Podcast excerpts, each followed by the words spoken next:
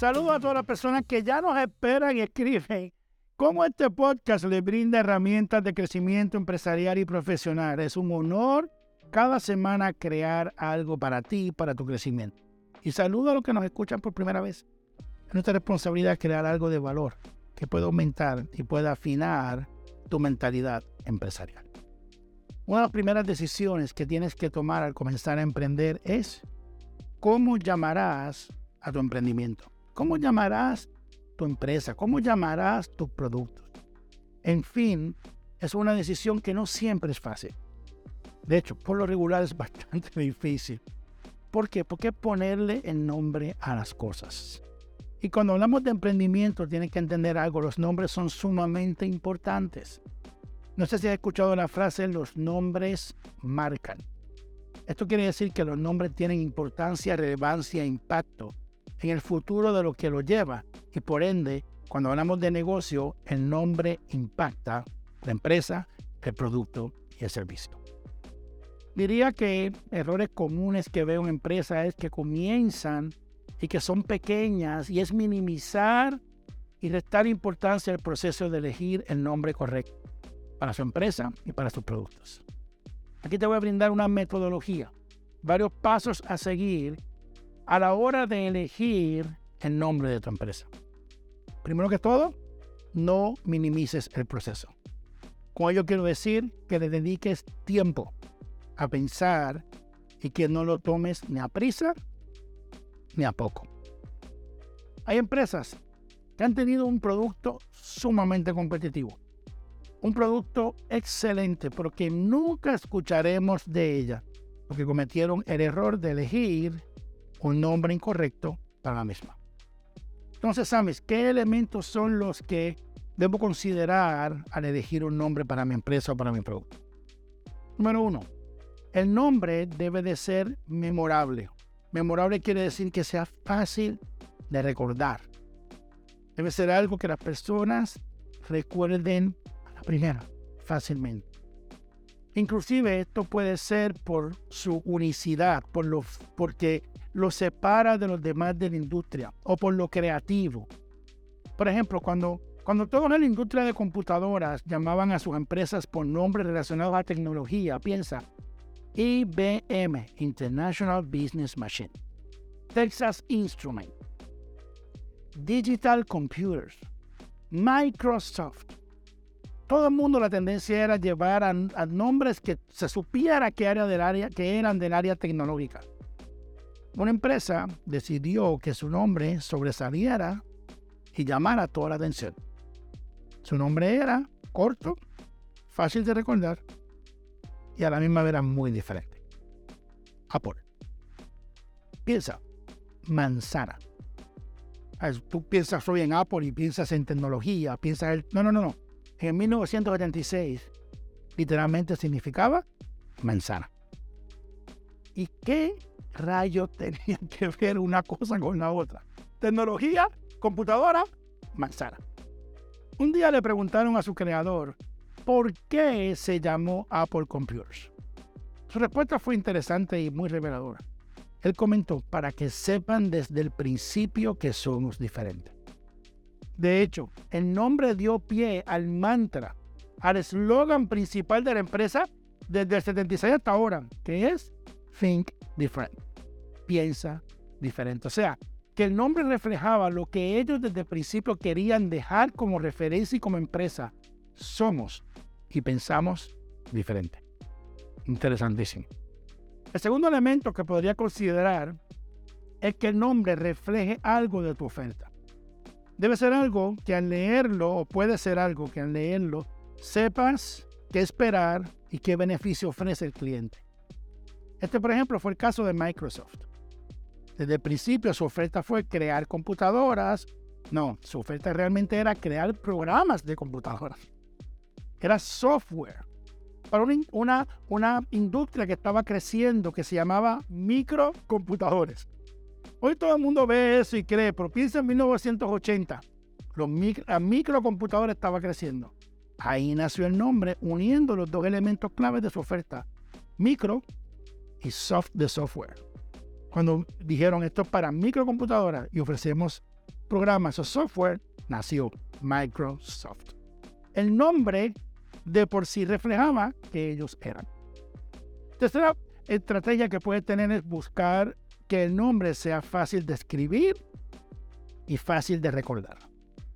Por ejemplo, cuando pensamos en los helados Häagen-Dazs.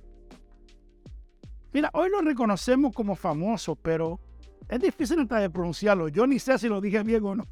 La realidad que cuando tú vienes a ver, escribirlo ni te cuento. Lleva un apóstrofe lleva una Z al final.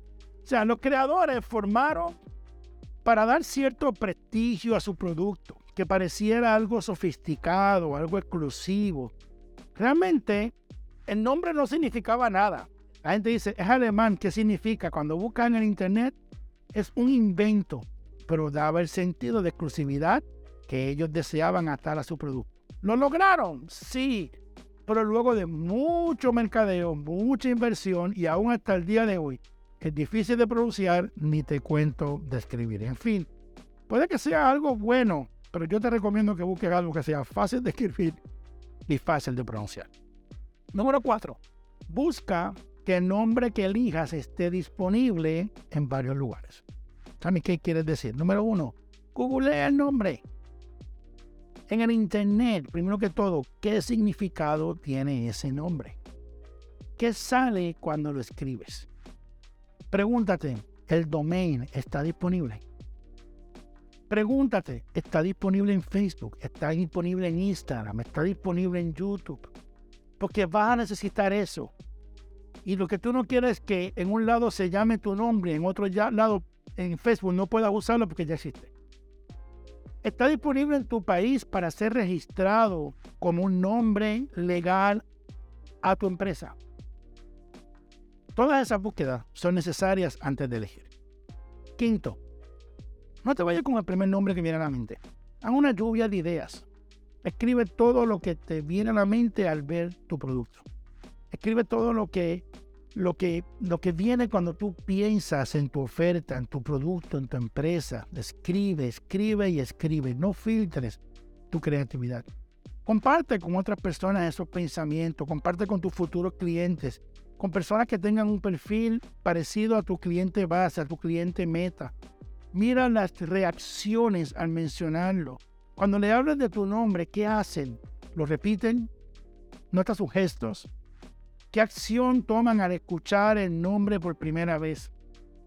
Mira lo que representa el nombre que deseas elegir para otros, en especial qué representa para tu cliente meta.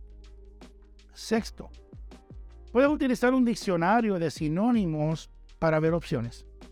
En muchas ocasiones nosotros, en nuestra empresa, Rosemary especialmente le encanta utilizar diccionario para buscar nombres y productos o maneras diferentes de llamar algún servicio, algún producto, algo que estamos haciendo.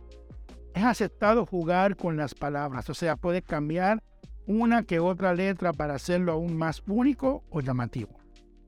Por ejemplo, una de las empresas que me apoya en mi trabajo audiovisual y, y es que realmente me apoya a grabar todo esto se llama Graphicon.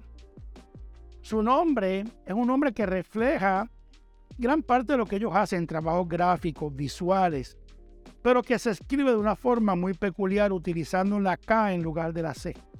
No solamente eso, sino que le da fuerza al nombre pronunciarlo.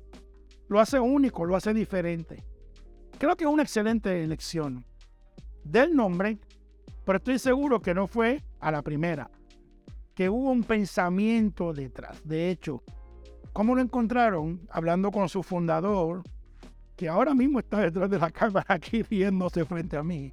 Alberto y su esposa Cristina, me cuentan que ellos buscaron la palabra en varios idiomas y resulta que graficón es gráfica en el idioma griego.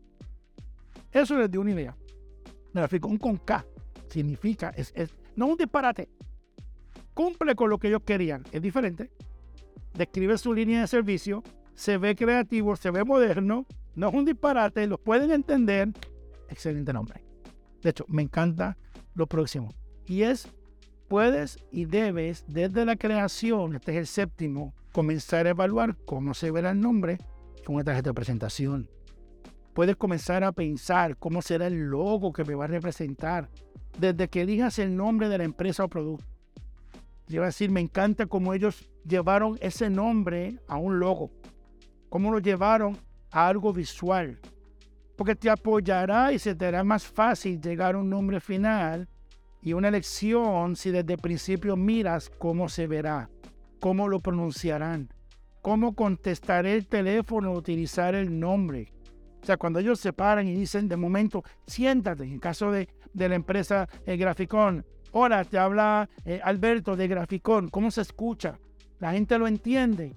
O cada vez que tú lo dices, alguien dice, ¿de dónde? Pon tu nombre, no pongas el de Graficón. Pero siéntate y dice, ok, hola, te habla Samuel Clavel de tu empresa. ¿Cómo suena? ¿Qué refleja? ¿Qué se entiende al otro lado? Refleja lo que tú realmente eres. De hecho, se me lleva al octavo. Puedes unir palabras o conceptos para llegar a tu nombre memorable. Ahora, muchas empresas utilizan la unión de palabras o conceptos para llegar al nombre de su empresa. Por ejemplo, y este es de los más famosos, Walmart. Realmente significa el mercado de Walton mi mercado de Walton. Sí, su creador y fundador es que comenzó el concepto, se llamaba Sam Walton. Y al principio se llamaba The Sam Walton Market. Pero era muy regionalista, era difícil de recordar, era demasiado largo. Y cuando su visión se expandió a llevarlo a otro nivel, unieron dos cosas. Walt de Sam Walton y Mart de mercado. Esa unión creó Walmart. Imagínate, el resto es historia. Estás hablando de la empresa más grande que más factura en el mundo entero. Puedes hacer uniones de palabras para llegar a tu nombre ideal de empresa. Por ejemplo, Volkswagen significa Volks, lo que significa en alemán es pueblo. Wagon significa auto. Inicialmente ellos querían hacer un auto que fuera accesible para el pueblo. Así que unieron Volkswagen, el auto, para el pueblo. Lego es interesante. Lego significa leg duct en danés. Y leg duct en danés significa jugar bien. Posiblemente lo pronuncia mal, pero significa jugar bien. Significa lo pasas bien y juegas bien cuando tú leg duct. Eso lo llevaron a Lego. Interesante unión de dos palabras.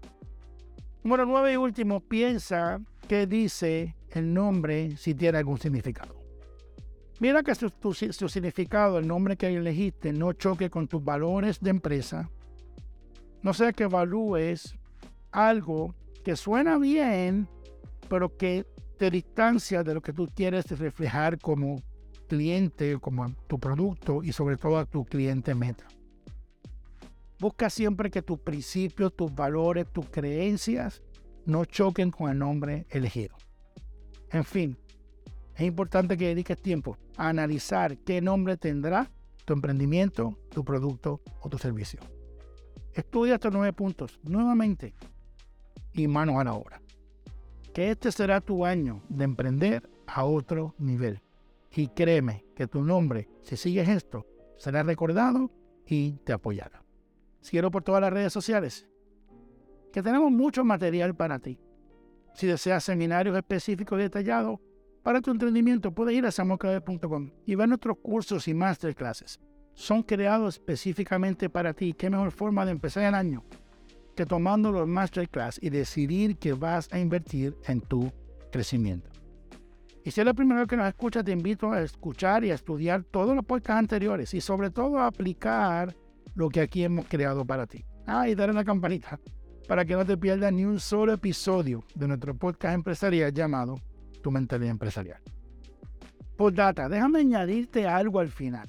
Créeme que tuvimos un largo rato, un tiempo en el proceso de elegir el nombre de este.